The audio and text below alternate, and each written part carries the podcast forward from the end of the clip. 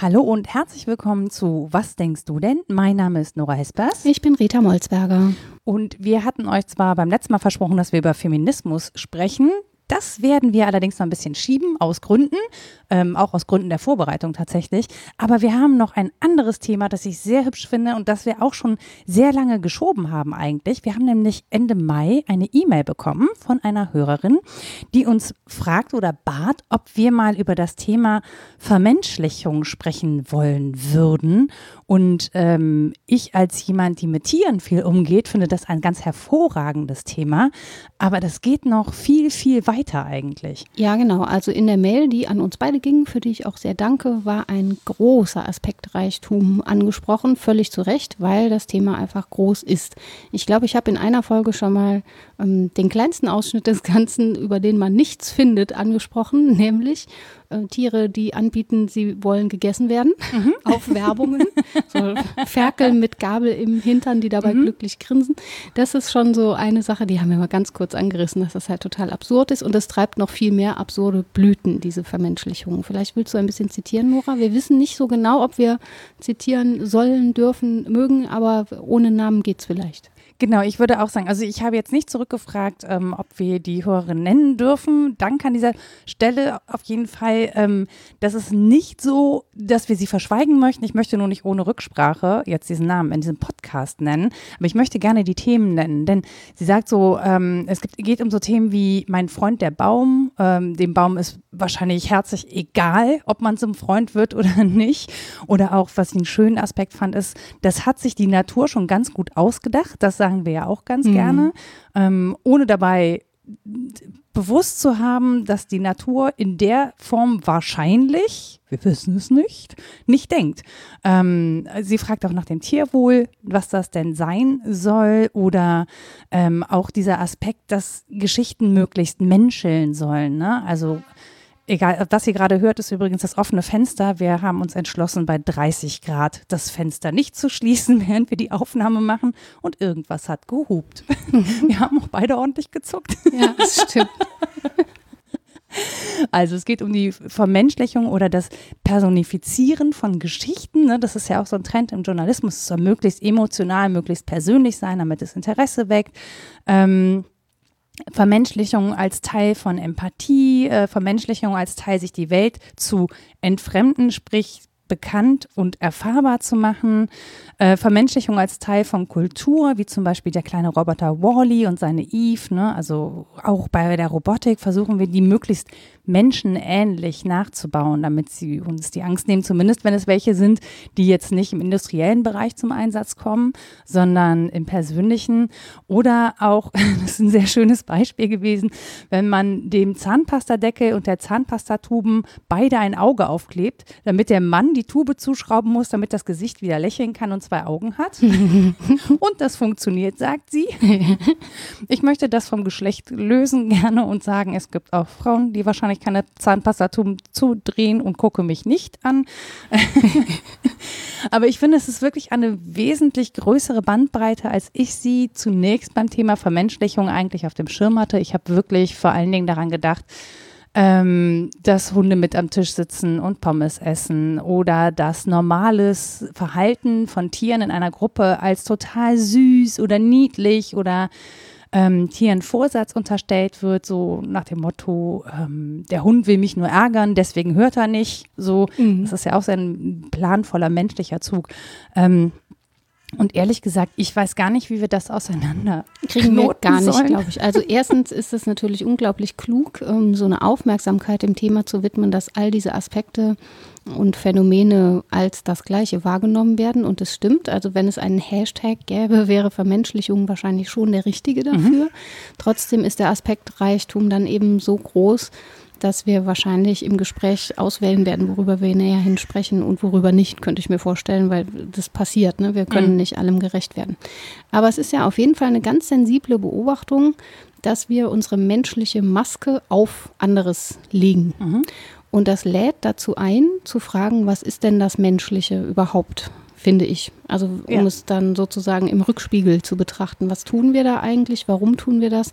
Und ähm, wie kommt es dazu, dass wir uns das anmaßen? Das hattest du eben auch schon äh, sozusagen nahegelegt. Das ist ja eine Form von Anmaßung, zu sagen, alles soll irgendwie meinem Maßstab gemäß sein selbst wenn ich das nicht bewusst so tue, sondern ähm, da irgendwie was süß finde oder so oder mich dem nahe fühlen will, das ist schon ein, eine Anmaßung im Sinne von mein Maßstab wird da angelegt. Und ähm, philosophiegeschichtlich ist es auf jeden Fall interessant, weil diese große ähm, Lösung, das heißt Loslösen, das große Loslösen ähm, vom Bild, der Mensch sei Abbild Gottes, dann in der langen Tradition bedeutet hat, dass die Maßstäbe in uns selbst gerutscht sind, während vorher Maßstäbe eher von außen auf uns zukamen. Und ich meine jetzt nicht die christliche Religion, sondern alles davor auch. Also alles an Kultus, was so passiert ist, hat Maßstäbe außerhalb von uns gesucht, meinetwegen auch in der Natur, die aber als fremd erlebt wurde und da aber auch schon anverwandelt wurde. Auch da wurden, wurde dem Ganzen schon menschliche Gestalt gegeben. Ähm, Und jetzt ist das aber also alles in uns drin. Wir müssen ja unsere Moral und unsere Erkenntnis und so alle ohne schöne Erklärungen eines dritten Oberen äh, irgendwie hinkriegen und sind es also gewöhnt, das Humane irgendwie als Maßstab zu betrachten. Und was ich daran halt so spannend finde, ist, dass wir das Humane aus der Natur rauslösen. Ja. Also das Menschliche und das Animalische sozusagen trennen.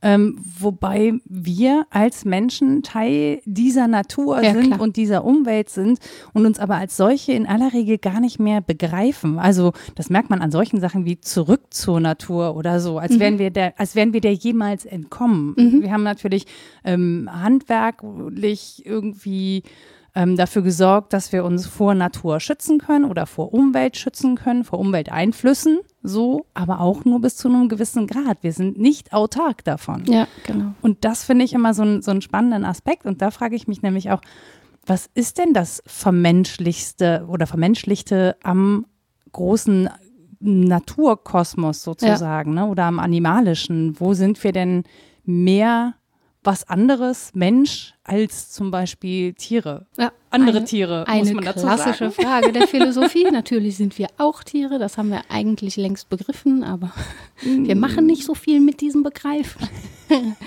ähm, Wuff. Ja, ja, genau. Uns kann man auch konditionieren. Es gibt so eine Folge von The Big Bang Theory, wo Sheldon äh, die Nachbarin konditioniert, wenn, wenn sie was aufräumt oder so, kriegt sie ein Schokolädchen und die rafft das gar nicht. ja, also vor, schon sehr lustig. Der Bisschen Mitbewohner schon. schnallt es dann und sagt ihm, dass er das ethisch nicht korrekt findet. Das versteht er überhaupt nicht, weil es doch funktioniert. Also es gibt da widerstreitende Theorien zu natürlich, aber es ist eine klassische Frage der Philosophie auch, ähm, was macht denn den Menschen zum Menschen? Und wie du gesagt hast, wird es meistens so gefragt, was macht ihn zum Menschen äh, im Unterschied zum Tier? Mhm. Im Unterschied zur Pflanze natürlich auch, aber das ist irgendwie einfach. Die verlässt ihren Platz nicht. Das hat Aristoteles schon festgestellt. Also die strebt natürlich auch. Die hat eine Strebkraft und Lebenskraft und all das, was wir auch haben und Tiere auch haben, aber die bewegt sich halt nicht. Einfaches Unterscheidungskriterium. Mhm. Also die verlässt ihren Standort nicht.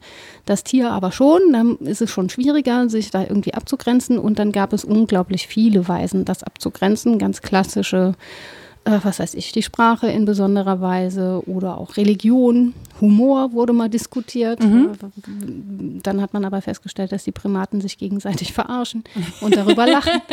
ähm, dann dann gab es sowas wie Lügen, dass Tiere nicht lügen könnten. Das ist aber Teil der Verarsche bei den Primaten. Deswegen war das dann auch schon wieder raus. Und ach, Delfine begehen Suizid, also kann es das irgendwie auch nicht sein. Also es gab so ganz viele Kriterien, anhand derer man es versucht hat und dann immer in der Verhaltensforschung ähm, herausgefunden hat, dass es Unsinn ist, wobei die Religion so ein Kandidat ist, würde ich behaupten. Hat man jetzt noch nicht beobachtet, dass da Altärchen gebaut werden. Aber Gibt es Verschwörungserzählungen unter Delfinen? ja, wer weiß. Ja. Ne? Gehen die auf Demos? Sie Möchte hätten man einen Grund dazu. Ich Sie möchte das nicht allen wissen. Grund dazu. Ja, aber ich möchte sie weiter als lächelnde Wesen unterhalb der Wasseroberfläche imaginieren. Und lächeln ist schon wieder Quatsch, ne? Weil Ja. ich das natürlich drauf tue. Ja, auf jeden Fall war ganz lange ein kan Kandidat und ein, oder eine gute Kandidatin, dass Menschen in besonderer Weise Bewusstsein und Geist haben. Und zwar anders als Tiere. Man kann jetzt natürlich ganz konservativ argumentieren und sagen, ja, wir haben das und die nicht. Die haben nur Instinkt, wir aber können reflektieren. Mhm. Oder man kann mit qualitativen Unterschieden argumentieren, was wesentlich naheliegender ist. Denn wenn wir uns all diese Beispiele angucken, dann ist es hoch unwahrscheinlich, dass da irgendwie keine Vernunft am Werke sei. So, und dazu gab es schon zwei widerstreitende Theorien als Antwort auf die Evolutionstheorie von Darwin.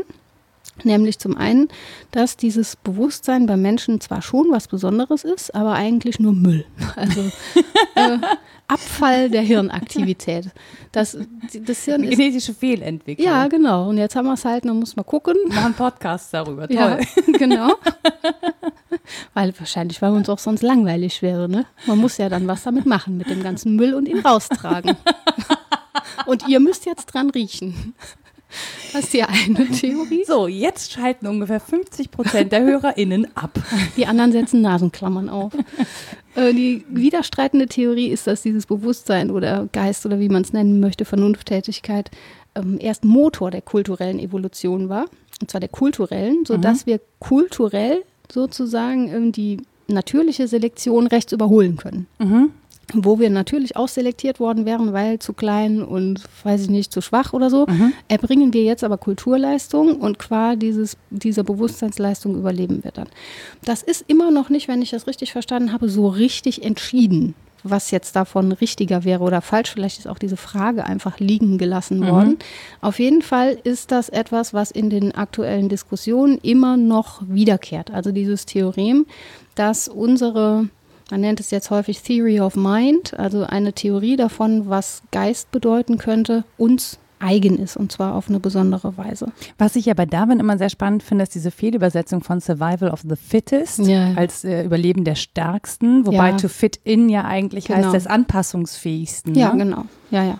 Und man kann sich natürlich auf unterschiedlichste Weise anpassen, auch das ist klar. Auch durch Schummeln. Ja, und Lügen und Farsch.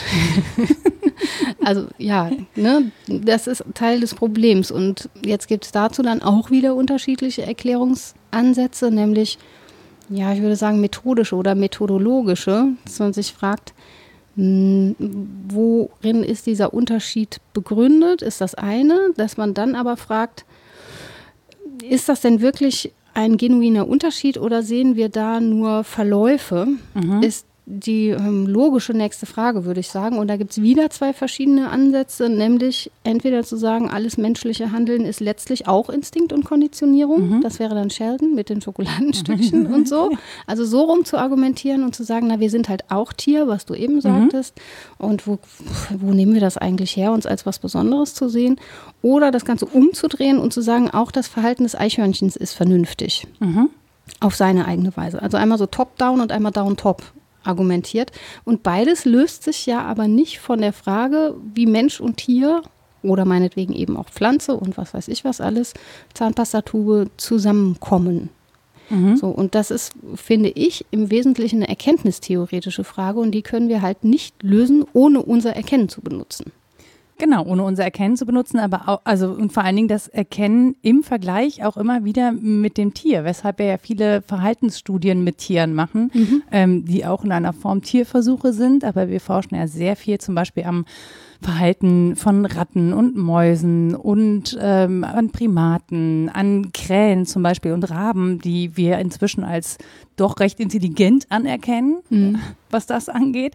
Ähm, wir untersuchen so Sachen wie zum Beispiel Solidarität. Ähm, mhm. Das hatten wir in der letzten Folge und das ist ja auch etwas, das eigentlich vor allen Dingen dem Menschen zugeschrieben wird, Solidarität und dem Tier sozusagen qua der Notwendigkeit zu überleben eher ein Egoismus, was sich ja auch nicht bestätigt, also nee. auch in mehreren Versuchen nicht bestätigt und auch ähm, Sachen wie Empathie sind inzwischen an Tieren nachgewiesen, auch in Versuchen mit Ratten, glaube ich, dass zum Beispiel Ratten in der Lage sind zu teilen und Mitleid zu empfinden im Sinne von, und das ist halt auch die Frage, ne, in welchem, also ist es Mitleid im menschlichen Sinne, dass mhm. es dazu eine Reflexion gibt oder ist es einfach nur ein Erkennen, da ist jemand in Not und dann eine Handlungsveränderung, weil irgendwie eine, keine Ahnung, genetische Prädisposition vorherrscht, dass gemeinsam das Überleben einfacher ist. Also ist es eine Notwendigkeit sozusagen, das zu machen.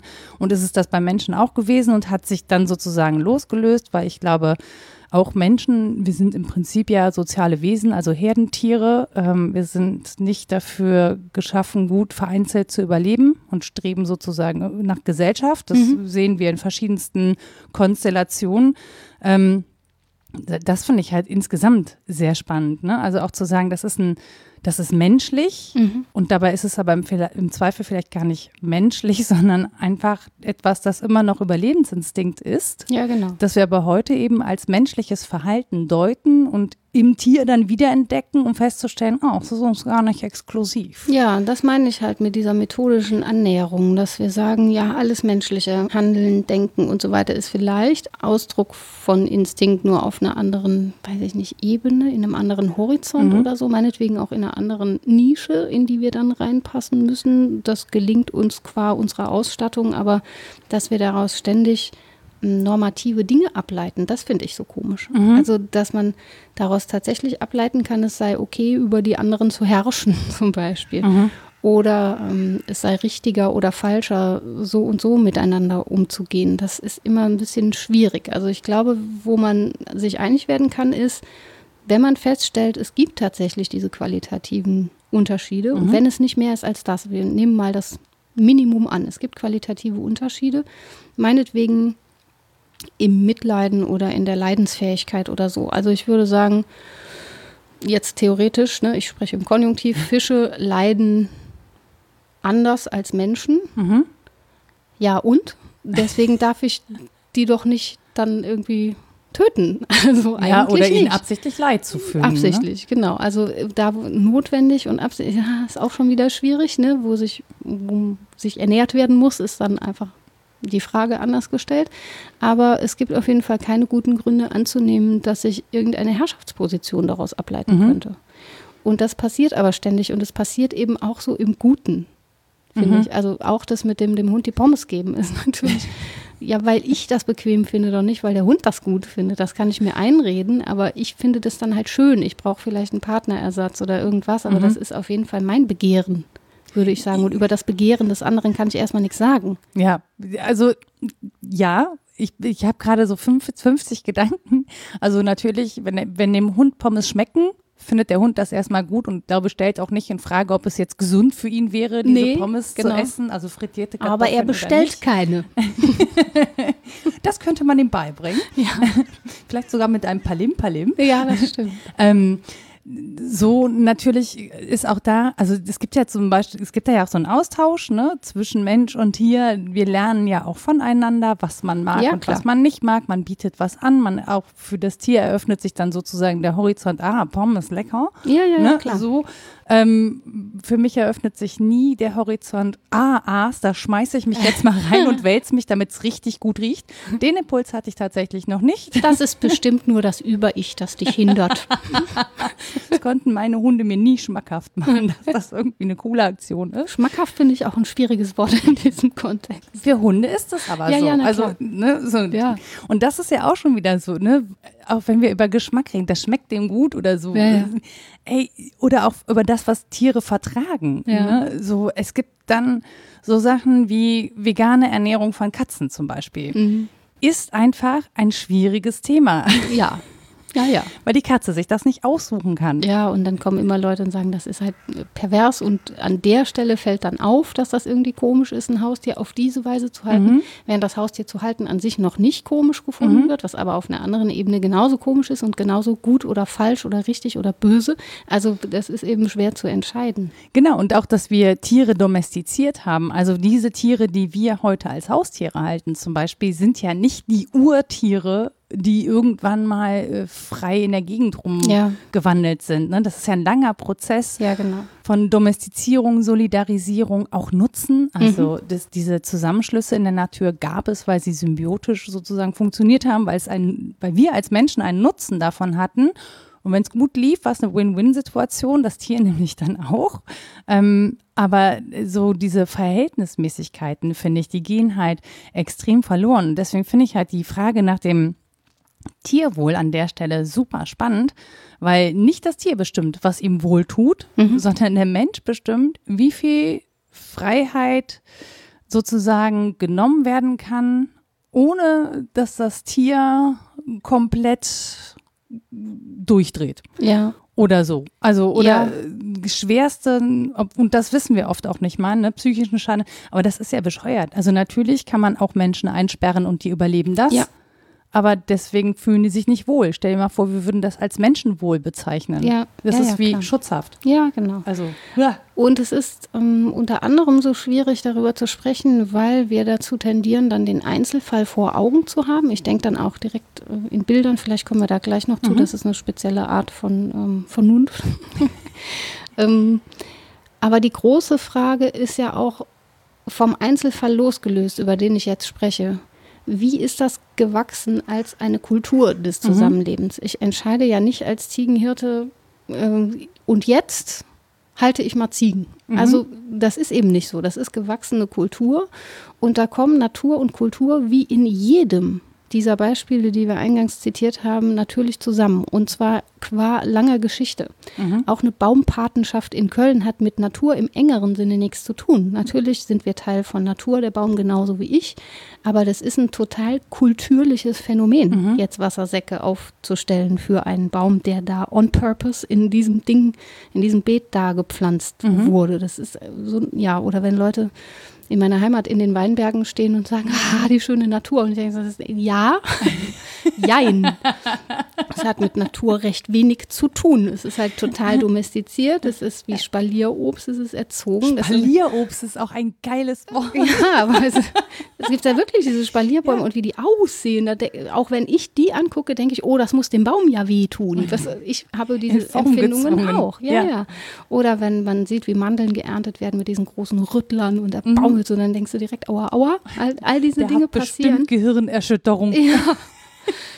Na, diese Form des Mitleidens gibt es ja und sie ist halt gleichzeitig Natur- und Kulturleistung. Und das ist so schwer einzusehen für viele, weil ständig wird das gegeneinander gehalten, argumentativ. Entweder wir sind halt auch nur Natur und da brauchst du gar nichts zu empfinden, dass die Natur denkt nicht und da ist Mitgefühl auch fehl am Platze, bla bla bla, ist die eine Seite des Arguments und die andere Seite ist, aber wir sind doch Teil und wir sind alle eins und wir teilen die gleichen Teilchen und dann muss man sich doch eins fühlen damit. Und das kommt einfach nicht gut zusammen, finde ich. Das, das wird ständig gegeneinander ausgespielt, ohne dass man das mal als gemeinsam und verbunden und gewachsen betrachten würde. Ich muss gerade an bei deinen, ähm, bei den, bei den Mandelbäumen, bei den geschilderten an die Rute-Comics denken mit den Bäumen. Was? Ralf Rute meint ja auch gerne Comics mit Bibern und Bäumen. Ach so, und die ja. sind ja dann auch menschlich Ja, ja, in stimmt. dem Sinne sozusagen. Ja, stimmt, die haben auch immer ein Gesicht. Die können sich halt beschweren. Und das finde ich aber auch spannend. Es funktioniert natürlich, dass wir sozusagen, wenn wir Menschen nicht angreifen wollen, aber irgendwie spiegeln wollen, dass wir sozusagen menschliches Verhalten auf Tiere oder Pflanzen ähm, übertragen, um Aussagen zu machen, über die man dann lachen kann, weil das kann ja wirklich nicht sein, obwohl wir eigentlich wissen, naja, das theoretisch gibt es das schon. Ja, So. so falsch ist es nicht zu sagen, die Pflanze ist durstig. Die will auch was trinken. Also es, ne, macht mein kleines Kind jetzt, guckt dann so rum und sagt, ich möchte gießen, die hat Durst und so. Und dann sage ich natürlich nicht, ja, das ist aber eine Fe- Fehlzuschreibung, mein liebes Kind. Sondern ähm, Das ist nur ein chemisch-biologischer Mechanismus, der da vor sich geht. Ja, aber es, es stimmt ja dann auch wieder nicht. Ne, Es ist ja tatsächlich beides. Ich, was ich mache, ist, ich mache die Gießkanne voll. Und im Zweifel kleben auf der Gießkanne so Wackelaugen. Ich sag dir, Wackelaugen wird das große Thema. Wackelaugen. Gesichter sind total wichtig. Also etwas von Angesicht zu Angesicht betrachten zu können, das ähm, scheint was zu sein, was in uns eben Mitgefühl weckt. Und selbst wenn wir es nur imaginieren, diese Gesichtlichkeit oder das Antlitz, dann ähm, weckt das in uns ein Gefühl, das bei einem unbelebten Gegenstand ohne Gesicht eben nicht geweckt wird. Ja, und das ist ja auch das, was unter Entfremden halt tatsächlich passiert. Ne? Also ich versuche mir sozusagen das Gegenüber bekannt zu machen, ihm ein oder ihr oder es ein Gesicht zu geben. Das klingt grammatikalisch nicht gut. Ihm, ihm das ihmchen. Baum. Ihm dem Baum. Doch. Das, ja. Auf jeden Ihmchen finde ich schön, Ihmchen. das ist so kölsch. Ja, auf jeden Fall ähm, ist es ja so, dass wir uns, glaube ich, in aller Regel auch identifizieren möchten. Und das Ja. fällt uns einfach leichter. Und da bedienen wir sozusagen das Muster dass es uns vereinfacht, in Kontakt zu treten. Und das ist nun mal ein Gesicht in irgendeiner Form. Ähm, und dann, das hat sowas, das spricht zu uns, sagt man dann, glaube ich. Mhm. Ne? Also es spricht dann eher zu uns, weshalb wir uns halt dieser Methodik bedienen, um eben auch Empathie zu wecken. Wir wissen Mhm. ja, dass wir rein psychologisch genau darauf reagieren. Und deswegen wird das auch so gerne angewandt. Mhm. Ähm, ich finde es mitunter durchaus auch manipulativ. Ja, klar. Ne? Also, weil du kannst dich oft auch gar nicht wehren. Sowas wie Kindchenschema Ja. funktioniert zum Beispiel. Ähm, da musst du schon einen Willensakt aufbringen oder einen Reflexionsakt, um dich davon nicht besonders beeinflussen zu lassen. Und selbst dann können wir nicht sicher sein, dass wir dem entkommen sind, tatsächlicherweise. Ja, und auch so Sachen wie die großen Kinderaugen auf Spenden aufrufen. Ja, das, Ja, und Schlimmeres. ja, man möchte gar nicht weiter drüber sprechen, weil es direkt so ein hässliches Feld auch aufmacht. Ähm, auf der Folie des gut Gemeinten. Mhm. Ne, Das, ja, wir haben es ja letztens diskutiert.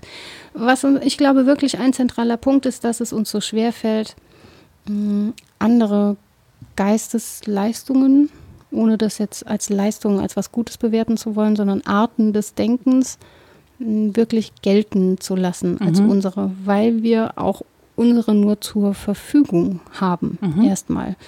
Wobei ich schon dran glaube, dass man das üben kann. Also es gibt dieses berühmte Beispiel von Temple Grandin, der, der lang schon ähm, diagnostizierten Autistin, die berühmt dafür geworden ist, äh, Kuhschlachtungs, ähm, wie heißt das, nicht Ställe, sondern Schlachthöfe, Schlachthöfe, mit ja. zu entwerfen, Mhm. weil sie, ja, ich mache jetzt Anführungszeichen, denken kann wie ein Tier Mhm.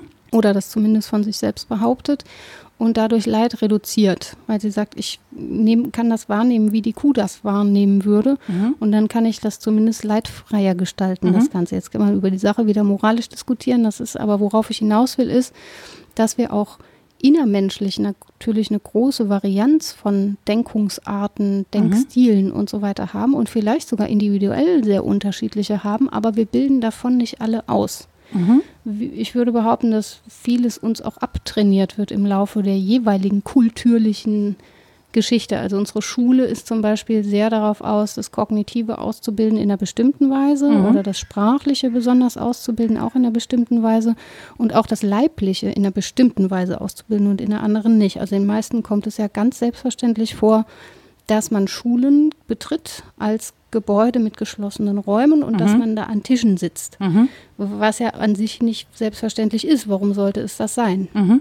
Und das erzieht uns jenseits der Fächerwahl schon zu so einigem und formt unser Denken, während Mhm. wir, wenn wir weiter, In Rechtwinkligkeit. ja, wenn wir, wenn wir weiter spielerisch wären oder in anderen Räumen oder Freiräumen, würde wahrscheinlich einfach was anderes mit uns passieren oder meinetwegen mh, fantastisches Denken anders angeregt als das eher sprachliche oder vernünftige oder so. Also das ist ja alles denkbar und ja, deswegen finde ich das ähm, einerseits traurig und verarmend, dass wir uns so festlegen auf eine Sache und andererseits bringt das halt diese Fülle von Phänomenen hervor, die wir eingangs zitiert haben, Mhm. weil wir da überall mit unserer eher kognitiven, sprachlich geschulten Denkleistung an die Sachen rangehen und irgendwie bringt das ja auch lustige Sachen hervor, immerhin. Das stimmt. Was ich mich gerade frage, ist, welche Rolle dabei das Bewerten spielt. Also, weil wir ja, mh, also ich komme da auch, ich komme ganz gerne über diese Tier-Mensch-Geschichte, weil ich mich da am besten auskenne im Alltag. Ich halte mich aus der eigentlich traditionell gerne raus seit ein paar Jahren.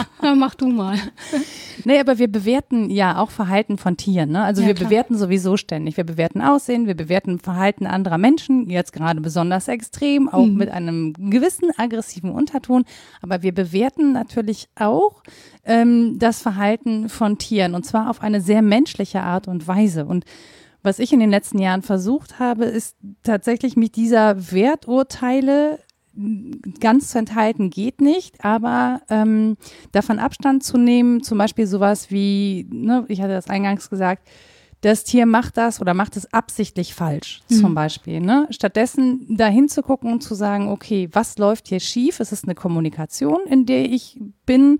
Ähm, und was verstehe ich gerade nicht? Also wo äh, stülpe ich sozusagen mein Denken über das, was gerade passiert und wo ist es nicht angebracht, Mhm. weil es zum Beispiel ähm, dem Tier nicht zu eigen ist. Ne? Also weil es einfach ähm, diesen, diesen Plan gar nicht vollzieht oder weil es gar nicht darum geht, mich als Person, und dann nehme ich mich als Person zu wichtig, ähm, mich als Person zu ärgern, zu beschämen, was nicht heißt, dass es mich nicht ärgert, dass mhm. das Tier sich gerade nicht so verhält, wie ich das möchte, aber das ist nicht der Plan dahinter. Das mhm. ist sozusagen keine absichtsvolle Handlung.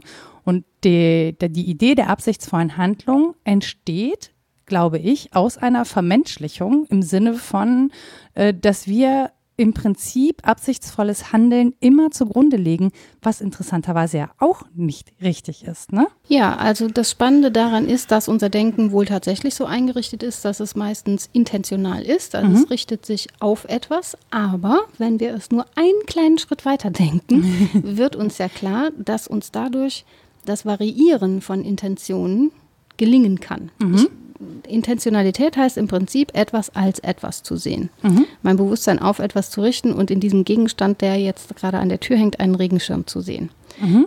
Ich kann aber auch leisten, dieses als zu variieren und es als Gehstock zu benutzen, als mhm. Hockeyschläger zu benutzen, als was ganz anderes zu benutzen, als eine Schranke oder als Rückenkratzer oder irgendwas, was diesen Gegenstand geeignet macht dazu. Mhm. Ich kann es nicht benutzen als Stuhl. Das wird zumindest sehr schwer. Also oder als es Tisch. denn, du hast diesen geilen Regensturm ja, ja, mit dem klar, das ist der, aber ja. nicht so ein anderer. oder dann noch was anderes ist, ist für mich nicht möglich, das als Mittagsmahlzeit zu benutzen. Ist Ach komm. Ich müsste mir sehr viel Mühe geben und es wäre nicht sehr nahrhaft. Also ich kann nicht, das meine ich, ich kann nicht unendlich diese Also variieren, aber mhm. ich kann ja üben, gerade weil ich ein intentionales Bewusstsein habe. Und das heißt auch, wenn ich da üben kann, dann ist da ja eine Lücke. Mhm. Das ist nicht ein Regenschirm, sondern ich benutze ihn als Regenschirm. Und das Verhalten des Tieres ist nicht eine, äh, eine Beschämung deiner Person, sondern ich nehme sie wahr als Beschämung meiner Person. Mhm. Das heißt aber auch, wenn da eine Lücke ist, dann kann ich das ja einklammern, als was ich es wahrnehme und es erstmal nur stehen lassen und mm, als das nehmen, was es ist. Also nichts anderes macht Phänomenologie und das würde, glaube ich, echt weiterhelfen im zwischenmenschlichen Miteinander, aber auch im zwischentiermenschlichen Miteinander und auch äh, insgesamt innerweltlich. Mhm. Also zurückzutreten, das ist natürlich von mir auch so ein Projekt, da weißt du ja auch, dass ich mich der Bewertungen ent zu enthalten versuche. Aber bei mir ist es wirklich noch auf der Stufe, dass ich auch aufgrund der Lehrsituation mit Studierenden, immer wenn sie mit der Frage kommen, was ist denn jetzt der Unterschied von Tier und Mensch? Und die Elefanten haben aber doch auch Friedhöfe und so, dass ich immer erstmal sage, lassen Sie diese Frage doch mal außen vor. Mhm. Menschsein ist was sehr Eigenes. Das ja. ist interessant genug. Ich muss es gar nicht vom Tier abheben und mich gleichzeitig noch fragen, was die Delfine alles können. Weil ich delfinisch ja nicht spreche. Und das stimmt. Ne, einfach auch dieses, dieses Abstraktionsvermögen nicht habe, um es angemessen zu verstehen. Ich verstehe ja nicht mal mich selbst. Und mhm. ich bin nun die Person, die mir am nächsten ist. Mhm. Mehr menschliche Innerlichkeit geht ja nicht, als ein Selbst zu sein. Und ich verstehe nicht die Menschen um mich herum, aus denen ich geworden bin, die eigene Familie nicht. Mhm. Und die, die ich als ähnlich empfinde, verstehe ich in vielen Fällen nicht. Da muss ich doch jetzt nicht wo anfangen, wo es mir wirklich fremd ist. das ist dann immer mein Argument, aber interessant ist das natürlich schon.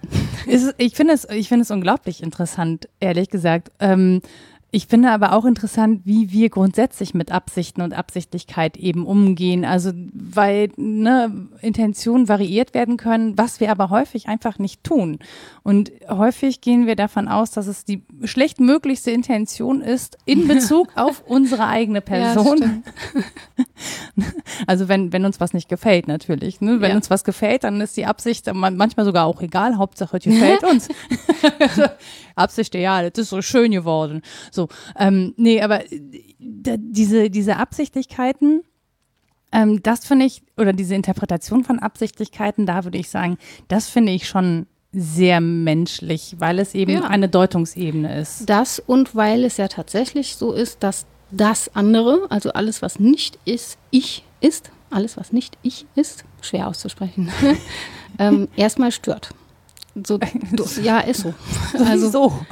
Diese ganze Welt stört mich in meiner Existenz. Sie stört im Sinne von, ich muss damit irgendwas anfangen. Mhm. Ähm, da mir begegnet etwas, was fremd ist. Und zwar schon bevor ich auf die Welt komme, ist da natürlich viel Eigenheit, weiß ich nicht mehr, kann ich nicht nachempfinden, weiß auch Mhm. nicht, wie ein Fötus empfindet. Aber gehe ich mal stark von aus, wenn ein starkes äußeres Geräusch kommt, wird das als was Fremdes empfunden, fremder als der Herzschlag der Mutter, der dauernd da ist Mhm. so. So, also ich muss schon die ganze Zeit mit Fremdem umgehen und das ist erstmal was, was mich aufstört, Mhm. was, woran mir auffällt, dass da ein Nicht-Ich ist Mhm. während alles andere erstmal begrifflich oder nicht begrifflich ich ist. Mhm. Und dann ist es ja nun kein Wunder, dass wir mit dem Umgang mit Fremden Schwierigkeiten haben.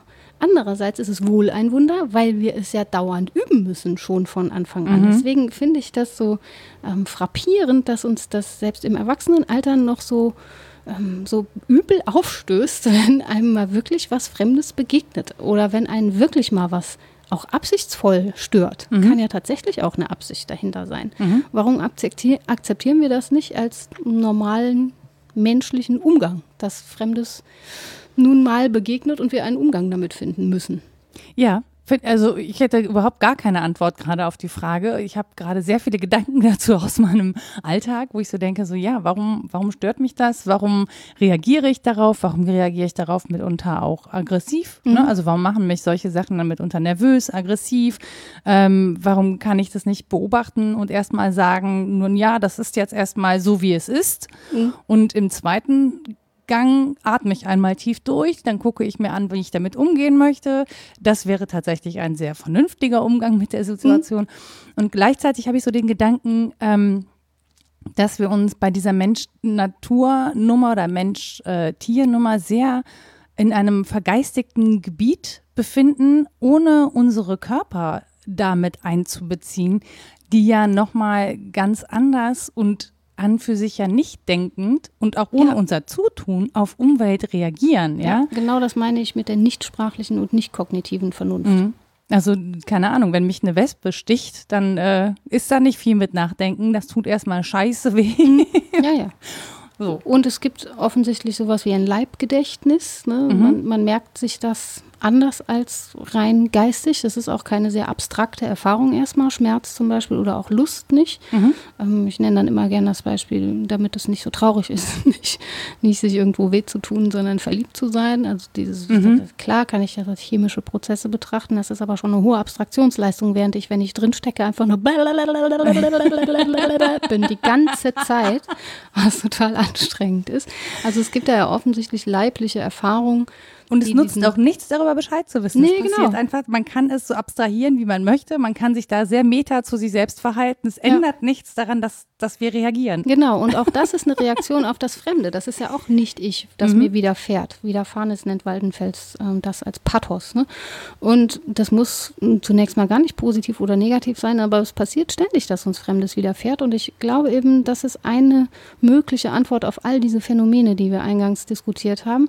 Das ist ein Versuch, mit Fremdem umzugehen, es zum eigenen zu machen, es in meine Welt zu holen, es zu kategorisieren als ein Teil von ich. Und das gelingt halt besonders gut, wenn ich ihm so eine menschliche Maske auf. Aber gerade, ich finde, gerade bei, bei Liebe und bei Sex gelingt es uns oft nicht. Das ist schambehaftet. Das ist etwas, das wir als animalisch empfinden, Ja, ja. auch wenn wir natürlich auch das kultiviert haben in einer Form. Aber das ist schon was, was wir immer noch auch gesellschaftlich ähm, sozusagen wegsperren. Ne? Das ist nicht wie, keine Ahnung, wie das eben in der freien Natur ist, so jetzt, danke und tschüss. so, egal wer zuguckt, egal was drumherum ist. Ähm, das ist schon so eine Seite von uns, also alles, was so sehr leiblich ist oder was darauf hinweist, dass wir Teil der Natur sind und auch das Animalisches in uns ist, dass wir gerne wegsperren. Also, und das, obwohl es zu unserem Alltag gehört, in aller Regel. Ja, oder dass wir da eine Überwindungstheorie denken oder eine Sublimierungstheorie, ne? dass ich Kulturleistung erbringen kann, um des animalischen Herrinnen zu werden. Das ist ja auch tatsächlich so, sonst würde ich ja auch überall hinkoten. Das möchte auch niemand erleben. Also, naja, vielleicht wäre ich mehr so ein Dachs und würde mir erstmal ein Loch buddeln. Stellen wir uns Rita Wer als weiß. einen Dachs. Jetzt können wir dich als einen Dachs imaginieren. Das ist schön. Ja, also du? variieren. Ich sag ja, also variieren und Fantasieleistungen erbringen. Das hilft oft in der, dem Rücktritt von Bewertungen. Was macht sie denn da? Na ja, gut, sie ist halt ein Dachs. Hast du jetzt hier ins Büro? Nein. Nein, ich konnte hier kein Loch graben. Ja, genau. aber das legt doch auch sehr nah, dass wir, du sagst wegsperren, aber ich glaube, das sind so Überwindungstheorien. Es stimmt schon, dass wir das wegsperren und an andere Orte tun. Ähm, aber es ist ja trotzdem noch da. Es ist ja nicht so, dass wir es völlig überwinden, sondern das darf so weiterleben, aber wird so eingehegt. Da kommt so ein Zäunchen drum. Das tun wir in anderen Räumen und machen die Tür zu. Und wir sprechen und aber auch nicht viel drüber. Also es mhm. ist ja genauso, warum wird sowas wie Darm mit Charme ein Bestseller? Mhm. Weil wir in, im Allgemeinen nicht über Verdauung sprechen. Ja. ja. wir machen das, aber wir reden nicht drüber. Ja, ja? Genau. und das Einzige, was wir mitbekommen, ist, wenn vor uns jemand sozusagen das große Geschäft gemacht hat, mhm. dann riecht es. Das ja. ist so das, was uns darauf hinweist. Was wir nicht so gerne mögen, ist, wenn wir es auch noch in Resten sehen können. Dann ist es irgendwie total schambehaftet. Ähm, aber sozusagen das, was die natürlichen Körpervorgänge, die nun mal da sind, damit wir leben können, das geht nicht ohne diese Körpervorgänge, die haben wir irgendwie weggesperrt. Also ja. natürlich auch aus hygienischen Gründen, ja. logischerweise. Ne? Es ist nicht sinnvoll, wenn wir alle überall hinkoten und dafür sind wir zu viele an einem Ort, ja. Ja, auch wenn Tiere das tun, ist es ja genau. auch nicht sinnvoll, weil sich eben dadurch eben ja, ähm, Krankheiten, Bandwürmer und so weiter verbreiten. Ne? Aber das ist sozusagen dadurch, dass es an andere Orte kommt, auch so dem Alltag und unserer Wahrnehmung entrückt ist, das finde ich schon relativ spannend an der Geschichte. Ja, ist es auch. Ja, da irgendwas brummt da hinten. Hörst ich, du das auch? Soll ja. ich das Fenster doch mal schließen? Äh, wir, wir schaffen wir das? Das weiß ich doch nicht. Überle überleben wir das, wenn du bei 30 Grad hier das Fenster schließt? Ja Gott, schön wird es nicht. Nein, im Zweifel ist es ein äh, Beweis dafür, dass an der Uni auch in den Ferien gearbeitet wird. Ja, hier ist nämlich eine Baustelle, glaube ich. Ne? Ja, es ist alles nur eine Baustelle, aber man sieht keine Menschen. Das ist ganz. Hier ist wahrscheinlich Wally am Aufräumen. Wally. Wir kleben einfach Augen auf die Last. Ja, genau. Dann läuft es. müssen sehr große Augen werden. Habe ich aber als Kind auch gemacht, die Gesichter von Autos wahrgenommen und manche waren sehr freundlich. Und Audis sahen immer sehr unfreundlich aus, sehr komischerweise. Mhm. Also das ist aber auch tatsächlich Absicht, ne? Also ja, ich das, weiß. Das bin ich dann später auch drauf gekommen, dass das gar nicht so kreativ von mir war. Ja, aber auch das ist ja spannend. Ne? Also auch da versuchen wir eine Vermenschlichung. Ne? Ja. Ne? Das Auto, das besonders gefährlich und aggressiv ja, aussieht, soll natürlich eine bestimmte Käufergruppe ansprechen, ja. aufgrund dieser Augen ähm, und aufgrund der Tatsache, dass dieses Auto sozusagen mir einen gewissen Status verleiht oder auch eine Aura und nicht wenige Menschen auch ich habe das lange getan, geben ihren Fahrzeugen Namen. Ja, klar. Ne? Also um eine Verbindung und haben auch wirklich innige Verbindungen zu ihren Gefährten. Ja, ja, ja zu den Dingen oh. eben auch. Es geht ja gar nicht nur um, ja, ja, Gefährten. Mhm. ist mir auch aufgefallen. es geht äh, nicht nur um Tiere und Pflanzen. Nein, nein, es geht auch um die unbelebten Dinge. Es gibt ja auch ein Buch Dinge mit Gesicht und äh, ich laufe auch so durch die Welt und sehe das ständig. Aber um auf das Klohäuschen zurückzukommen, um bei diesem unappetitlichen Thema, um es dem Tabu zu entreißen, lassen. Ich möchte das jetzt. ja, du möchtest jetzt hier hin? So, nein, nein, aber Sommer ist ja eine sehr olfaktorische Angelegenheit, ja. ohnehin. So, und jetzt ist es ja in anderen Kulturen auch anders eingerichtet. Da wird irgendwie so in Reihe gekackt. Das ist dann schwer für den Europäer an sich und die Europäerin, weil dann kann man zwei Wochen lang nicht, dann kriegt man Darmverschlüsse, alles furchtbar. Also es gibt aber auch hier unterschiedliche Weisen, damit umzugehen mhm. und trotzdem wird eben immer ein besonderer Ort irgendwie zugewiesen. Es wird mit Ritualen versehen und so weiter. Also es ist nicht so, dass das als rein natürlich irgendwie im Lebensverlauf Lebensverlauf so integriert ist. Das stimmt schon. Weder Sex noch Ausscheidungen noch sonst was. Ähm, und das war auch interessant bei Big Brother, als das anfing, war das die erste Frage, was bleibt uns denn entzogen? Mhm. Ne? Und Sex wollten dann aber alle sehen, aber wie auf Klo gegangen wird dann doch nicht. Das ist das größere Tabu. Das fand ich sehr interessant. Ja. Es ist auf jeden Fall naheliegend da, ähm, es ist jetzt mutig, aber ich versuche es, eine Parallele zu sehen zur Moralität. Moralität und Code. Weil, wenn wir die Folge so das. nennen. ah, lieber nicht. Nein. Das wird dem ähm, auch nicht gerecht. Nee, cool. Ich schwitze schon wieder. Aber es zeigt sich ja an beidem was Ähnliches, nämlich, dass es wiederum beides kulturlich und natürlich ist, mhm. also auch an der Moral, wie du schon gesagt hattest, ist es ja so, dass wir beobachten, dass es dieses Empathieverhalten, Mitgefühlsverhalten auch einfach bei Lebensformen gibt, die ähm, sonst nicht als besonders abstrakt und hochgeistig wahrgenommen mhm. werden. Und dann gibt es aber eben noch Stufen dazwischen. Eine zweite zum Beispiel, wo ähm, sozialer Druck hinzukommt, mhm. also wo so Zuschreibungen von außen wahrgenommen werden und dann eine dritte, wo das Ganze reflektiert zum Thema gemacht wird. Und da können wir, glaube ich, schon sagen, zumindest ist das uns Menschen sehr eigen, mhm. da so abstraktiert und reflektiert mit umzugehen, mit unserer Natürlichkeit und mit unserer Kreatürlichkeit. Ob das andere Kreaturen auch machen, das ist immer mein Ding, das möchte ich nicht ausschließen, das kann schon sein, aber ich verstehe es nicht. Ich verstehe nur, dass Menschen das offensichtlich tun. Mhm. Und ähm, das heißt, wir müssen den anderen das gar nicht absprechen, aber dass wir ständig von anderen ähm, reden und so denken, das ist eben auch zutiefst menschlich, weil wir anders nicht wahrnehmen können. Erstmal ja. bin da ich und da ist anderes und ich muss das kategorisieren, um irgendeinen Umgang damit zu finden. Da komme ich nicht raus aus der Nummer. Ja, also ich glaube auch, dass es das, dieser Begriff der Entfremdung, also nicht ja. uns fremd machen, sondern uns wieder aneignen, ja. das Fremde uns aneignen, ähm, dass das wirklich ein, ein, ein großer Knackpunkt in der Geschichte ist, weil wir nur so Zugang zum Fremden haben, indem wir es uns zu eigen machen. Und wir können uns nur Dinge zu eigen machen, indem wir sie versuchen, in unsere Sprache zu übersetzen, in welcher Form auch immer. Was ein bisschen verloren geht dabei, ist das Bewusstsein darüber, dass es eben nur eine Übersetzung ist. Ja. Also dass es eben nicht in unserer Sprache gesprochen ist, ne? Mhm. dass unsere Wahrnehmung auch nicht nur die Kognition ist und auch unser Ausdruck nicht nur die Sprache, das Wort, sondern alles, was damit einhergeht. Ne? Also auch unsere Körper dazu gehören in äh, irgendeiner Art und Weise und dass wir Dinge einfach manchmal nicht erklären können, nicht verstehen können, deswegen nicht wahrnehmen können. Ja, ja. Können zum Beispiel nicht das krasse ultraviolette Licht von ja, Pflanzen genau. wahrnehmen, das Bienen sehen, um ja. zu, herauszufinden, wo sie möglichst viel Pollen bekommen oder so. Das ist uns verschlossen. Wir können das nachbauen, nachahmen, aber wir werden diesen Sinneseindruck in selber Form nie empfinden können. Ja. Wobei ich mich ja dann immer frage, wenn wir uns genetisch so einig sind, ne? Mhm. ob es nicht doch vielleicht den einen oder anderen Menschen gibt, bei dem dieses Gen irgendwie aus irgendeinem Grund angeschaltet ist und das doch wahrnehmbar Das kann ich ist. mir total gut vorstellen. Die werden dann als Freaks wahrgenommen, wenn sie es ehrlich ich finde sagen. Das so spannend. Also was weiß ich, ob Aura-Wahrnehmung nicht sowas ist oder keine Ahnung, Lichtessen oder so. Das war sehr lustig. Da hat sich mal jemand drüber lustig gemacht in meinem Beisein. Da habe ich gesagt, du gehst sonntags in die Kirche, ne? weiß schon das Leib Christi. naja, gut. Das ist keine Scheibe vom Jesus. Nein. Ist auch nicht so anders, als ans Lichtessen zu glauben. Einfach, ne? Aber darum geht es, das zu variieren. Ja, vielleicht hm, soll ich mal zitieren aus diesem Bitte gerne. Äh, andere Denkleistung, weil ich das so schön anschaulich fand. Ich traue mich mal auf Englisch, obwohl das wahrscheinlich ganz schrecklich klingt.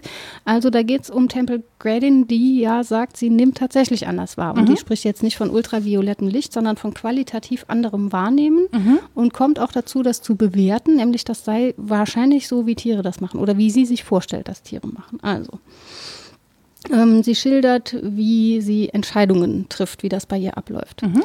Since I think with my subconsciousness I can see the decision-making process that is not perceived by most people. One day I was driving on the freeway when an elk ran across the road. A picture flashed into my mind of a car rear-ending me. That would be the consequence for putting on the brakes. Another picture flashed up on an elk crashing through the windshield, which would be the consequence of swerving. A third picture came up of the elk passing in front of the car. That would happen if I just slowed down. Now three pictures were on the computer screen in my mind. I clicked on the slowing down choice and avoided an accident. I think what I have just described is how animals think. Mhm. So nimmt sie das wahr, dass dass Tiere wahrscheinlich in diesen Bildern denken und in Bildern entscheiden. Mhm. Und das ist ja offensichtlich was, was Menschen können. Und vielleicht können Menschen auch noch ganz andere Dinge wahrnehmen, wenn sie anders eingerichtet sind. Und vielleicht sollten wir uns dann auch dessen enthalten, davon auszugehen, dass unsere Weise zu denken die einzig richtige wäre. Ja, es gab witzigerweise genau zu dem Thema eine, äh, jemanden, der eine Umfrage gemacht hat auf Twitter und gefragt hat, wie denkt ihr, in Worten oder in mhm. Bildern? Und ich glaube, ich denke, also nicht bewusst in Bildern. Nein. Also ich, ich, bei mir ist viel so innerer Monolog und Mhm. Gespräche und so, aber ich, mir fehlt, glaube ich, einfach, also fehlen weiß ich auch nicht, aber ich habe keinen Zugang zu dieser bildlichen Vorstellungskraft. Ja, das sind, glaube ich, aber auch Übungen. Das merke ich immer, wenn ich in Texten träume. Ich lese im Traum. Also ich sehe Buchstaben und lese im Mhm. Traum. Das kann ja nicht normal sein. Entschuldigung. Das, ist also, das stelle ich mir als etwas Absurdes vor, was passiert, wenn man sehr viel liest. Also es kann, Mhm. oder das, meine Weise auf Träume zuzugreifen, ist doch seltsam. Und dann kommen aber wieder Phasen, wo ich eher bildhaft träume. Träume sind, glaube ich, eh interessant, weil so das andere der Vernunft sich dann ein bisschen bahnbrechen darf. Ja, ich das, das finde ich auch sehr spannend. Also auch bei äh, Tieren, Mhm. ne? wenn Tiere träumen, es gibt, es gab ein wirklich ähm, ganz Hat tolles, mein Hund auch gerne gemacht. ja, aber es gab so ein ganz tolles, ähm, ganz tolles Video auch auf Twitter ist mir das aufgefallen von einem träumenden Oktopus. Also man kann jetzt nicht sagen, dieser Oktopus hat geträumt, aber es war wohl so, dass dieser Oktopus in einer Art Ruhephase war und äh, währenddessen ständig die Farbe geändert hat. So, was passiert da? Also, und natürlich sagen wir. Weil ich es kann. Richtig. naja, wir sagen, der Oktopus hat geträumt. Das Ja, sind Zweifel durch in verschiedene verschiedenen- ähm, Untergründe geschwommen oder was Ja. auch immer. Ne? Auch wenn der Hund, der, der Hund träumt, das Pferd, also es gibt Pferde, die im Traum wiehern und schnauben und so auch die Füße so bewegen. Ne? Und wir sagen, wir träumen, weil wir das von uns kennen. So, und das ist, das, wir erleben das als zutiefst menschlich zum Beispiel. Und ähm, Wir gehen auch mit denselben Theorien dann dran, ne? Da Genau. wird was verarbeitet oder was imaginiert oder so. Gen- Ja, und wir wissen eigentlich, also wir wissen ja selber nicht so richtig, was da passiert. Also wir haben natürlich die, die Theorie, dass da Sachen verarbeitet werden und häufig können wir das auch zurückführen. Ne? Dann haben wir irgendwas aus dem Tag in einer irren Fantasieversion weitergesponnen oder was auch immer. Also irgendwas passiert da schon. Aber es ist schon sehr willkürlich. Also außer bei Menschen, die das luzide Träumen, was ja auch sehr spannend ist, kultiviert haben, dass die sich sozusagen vornehmen, worüber sie träumen können. Ähm, aber das finde ich halt, ich, also ich weiß nicht, wo ich bin, wenn ich träume oder wenn ich schlafe oder so, weil ich natürlich losgelöst bin von meinem Körper, den spüre ich dann einfach nicht mehr. Das, Ja. Diese Wahrnehmung ist in aller Regel ausgeschaltet, ich sei denn, ich bin in so einem Zwischenzustand und merke dann, ich lache, also ich bin von meinem eigenen Lachen oder Weinen wach geworden, dann, dann wird es wieder körperlich, aber ansonsten bin ich in so einem Puff. Ja, Also ja, ja. nicht in einem Puff, sondern in einem, schon klar. in einem Nichts aufgelöst. Ja, so. ja. Und das Spannende ist ja, dass das irgendwie okay ist, zu sagen, der Oktopus träumt. Mhm. Aber wenn du jetzt sagen würdest, die Sonnenblume vor meinem Haus träumt, die schwankt nämlich so hin und her, dann würden sagen, Entschuldigung, aber das sind natürlich Auswirkungen von Wind. Die schwankt ja nicht von selber. Die, oder nachts macht die jetzt nicht die Augen zu, obwohl die die Blütenblätter zusammenlegt oder so. Also es gibt so feine Macht Grenzen. sie wohl. In der, ja, na eben. Das ist ja mein Punkt. Ja, ne? Aber es ist halt nicht okay, das so wahrzunehmen, weil wir gewöhnt sind, in engen Grenzen die Also zu variieren, Mhm. aber über diese Grenzen nicht hinauszugehen. Und das ist, Ich wollte auch eigentlich widersprechen, als du gesagt hast, Pflanzen bewegen sich nicht. ne, tun sie ja auch. Klar, die greifen auch mit ihr. Ich, ne? Sie nehmen sich Raum, sie Ja, expandieren in einer Form und wenn man sich mal so Pilzgeflechte anguckt, wie Ja. die, also die machen Wanderschaften. schon Ja, irgendwie, klar. also Da habe ich ja auch nur Aristoteles zitiert, nicht wahr? meinst du, wir sind seitdem ein bisschen fortgeschritten? Also was Sklavenhaltung und Aristoteles angeht, sind wir sehr weit fortgeschritten. Zum Beispiel oder auch was unser Verständnis von Pflanzen, äh, äh, doch, ja, doch, wir bewerten es dann doch schon als problematisch. Ja, Hoffe ich. äh, nicht in allen Kulturen. Ja, aber es, Also nicht als mal so, ja klar, der- aber ist mal global betrachtet, ist uns zumindest aufgekommen, dass das jetzt nicht eine Form von gutem Umgang ist. Ja, Klammer zu. Wie ist Klammer das jetzt zu. wieder passiert? Immer diese Nein, doofen- ja, weil, weil es tatsächlich ja gerade auch äh, aus dem Denken von Aristoteles heraus Ja, ja. und äh, der Black Lives Matter Bewegung einen Diskurs darüber gibt. Ja, genau. Und man kommt auch aus dieser. Kolonialismusdebatte einfach nicht raus, wenn man sich mal mit ihr beschäftigt, weil wir eben auch das Denken kolonialisieren, ständig und ja. auch fortschreibend. Und das, was wir hier besprechen, auch eine Form ist, ähm, fremdes Denken zu besetzen mit meinem eigenen Denken. Und natürlich kann ich, wie jetzt mehrfach gesagt, versuchen, mich zu enthalten. Es kann mir nicht gelingen, weil ich nur mein Denken habe, Bei Nietzsche heißt es, wir zappeln in den Netzen der Sprache. Also wir können nicht anders Oh als Gott, ich kann das so gut umgehen. nachvollziehen. Ja, das ist ja wirklich so. Wir zappeln aber auch in Ich den spüre den Schmerz. Hier ist das mies. Wir zappeln auch in den Netzen der Kausalität und der Intentionalität Ja. und unserer Sinnlichkeit. Des Nacheinanders und im ja. Sprechen und Denken. Ja, und, ja, ja. Und diese Grenzen zu spüren ist sehr beschämend. Und vielleicht wollen wir deswegen auch, dass andere Wesen ähnliche Grenzen haben und tun so, als wären die so ähnlich wie wir. Und das Gespräch tatsächlich über die Vermenschlichung fällt mir auch gerade auf, ist natürlich auch sehr eurozentristisch Ja, oder ja, westlich geprägt ja. gedacht, ne? weil es sich eben nicht mit der Wahrnehmung anderer Kulturen, Nee, überhaupt nicht. dieses Verhaltens oder Verhältnisses zwischen Menschen und Tieren Ich sag ja, wir kennen ja nicht mal uns selbst. Wir kennen so wenig Ausschnitt von der Welt und uns begegnet so viel Fremdes und andere gehen mit Fremdem auch ganz anders um und anderswo ist es vielleicht gar nicht fremd, Mhm. was da begegnet. Wir, wir sind da so eng ja, und das ist total. so frustrierend, aber furchtbar, wir sind so beschränkt. ja, aber man darf es vielleicht mal als ersten Schritt zugeben, Ja. anstatt so zu tun, als sei das die Denkungsart, die doch bitte alle teilen müssten. Ich finde auch spannend, wie viel wir uns tagtäglich so einbilden, dass wir über die Welt wüssten. Mhm. Also, dass es uns so verstört, dass es so, so viel Fremdes gibt. Und eigentlich ist es ja ähm, der Ur- und Normalzustand, dass uns das meiste auch fremd Ja. bleiben wird. Ja. Weil es wird nicht möglich sein, alles auf dieser Welt gesehen zu haben, Ja. äh, alles erlebt zu haben, alles probiert zu haben, alles kennengelernt zu, alles verstanden zu haben. Das wird nicht passieren. Nee, genau. Und mir deswegen wäre es vielleicht geraten, das Fremde erstmal wertzuschätzen als Fremdes, ohne es direkt zu unterwerfen, meinen eigenen Kategorien. Natürlich muss ich das in vielen Fällen und es ist gut, dass wir diese Denkleistungen vollbringen können, weil anders könnten wir in der Welt nicht sein. Wir müssen uns bekannt machen, uns entfremden, äh, wieder bekannt werden mit den Dingen. Das muss alles passieren und das ist häufig auch spannend und schön. Das ist das, was wir Bildung nennen, wenn wir das Verhältnis zu uns selbst und zum anderen und zur Welt irgendwie freiheitlich gestalten und eben nicht so tun, als sei das alles unproblematisch und schon qua Instinkt geregelt, sondern reflektiert damit umgehen.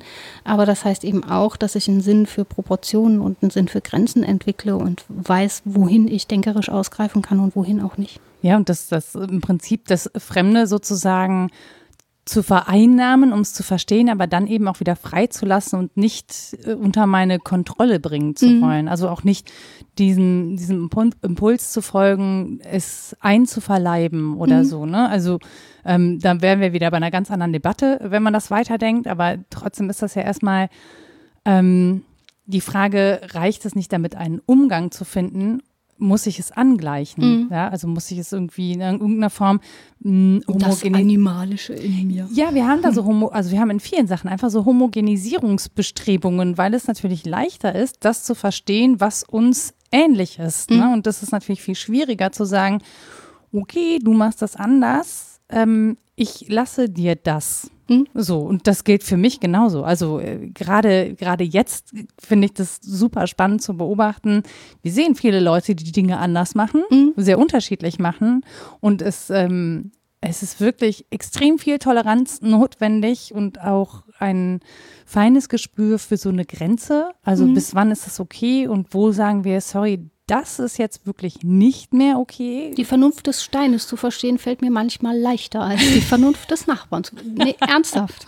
Ich habe das Gefühl, dass ich da weil der Stein sich nicht bewegt. Ja, doch, hat er auch. Der ist da auch irgendwie hingekommen. Gut, ein sich bewegen ist schon natürlich so ohne äußere Einwirkung schwer zu argumentieren. Ich glaube aber nicht, dass er da zu Fuß hingegangen ist.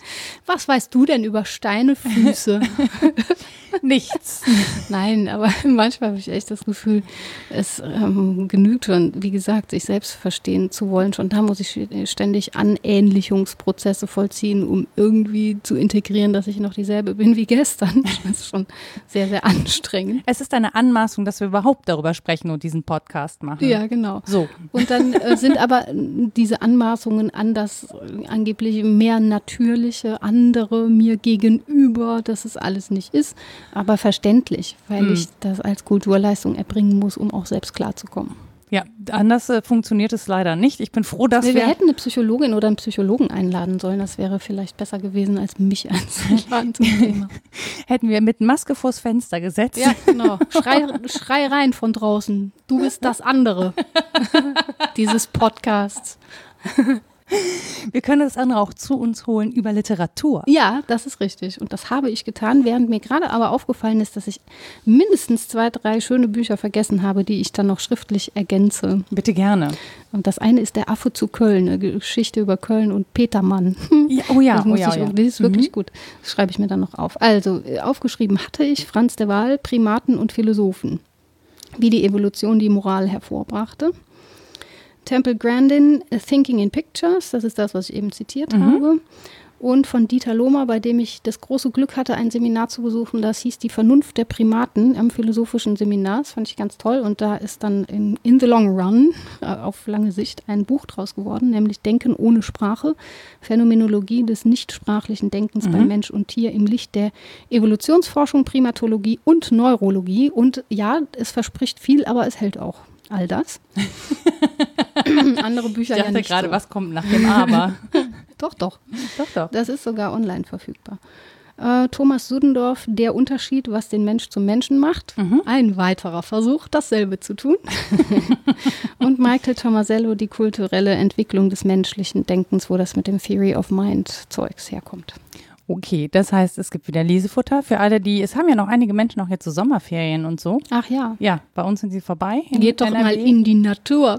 Machen gerade wirklich sehr viele Menschen. Ja, ja. Muss man so sagen. Auch hier im näheren Umfeld. In die so. eigene Natur. In die Eifel, auch schön. ins Sauerland und, und noch viel mehr. Und die menschliche. So, und ähm, genau, wenn ihr dann wieder zurück seid am Rechner, dann könnt ihr uns natürlich auch erreichen und uns Feedback zu dieser Folge dalassen an www.wasdenkstudenn.de in Form eines Kommentars oder ihr könnt uns eine Mail schreiben an rita.wasdenkstudenn.de oder nora.wasdenkstudenn.de. An dieser Stelle nochmal wirklich ganz herzlichen Dank für diesen fantastischen Themenvorschlag. Ähm, das Thema war, glaube ich, so breit, dass wir Vielleicht kurz rückmelden, ob wir irgendeinem Anspruch gerecht wurden. gerecht werden konnten. Ich nehme an, nein. Wahrscheinlich nicht, aber zur Not äh, machen wir dann einfach irgendwann über einen Anspruch, der noch existiert. Da reden wir da mal Folge. ordentlich drüber. Da reden wir mal ordentlich drüber, ohne 30 Grad im Gehirn. Mhm. Ihr findet uns auf Twitter unter wddd-podcast. Mich dürft ihr auf Mastodon kontaktieren. Das ist sowas ähnliches wie Twitter, nur in cool. Da bin ich Frau Nora, wie eigentlich fast überall. Und ähm, wir würden uns total freuen, wenn ihr uns eine Bewertung da lasst, da wo ihr diesen Podcast hört, zum Beispiel auf Spotify oder im Apple Podcast Store, weil dann andere Menschen rausfinden können, ob es sich lohnt, uns zuzuhören oder ob sie es vielleicht besser lassen sollten. Wobei wir uns natürlich am meisten freuen über die Bewertungen, die den Daumen nach oben zeigen. Aber ihr dürft auch alles andere schreiben. Wir sind ja- Opponierbare Daumen sind übrigens auch was, was Menschen und höhere Primaten ausmacht. So, mit diesem Fun Fact entlassen wir euch bis zur nächsten Folge. Bis bald. Tschüss. Tschüss.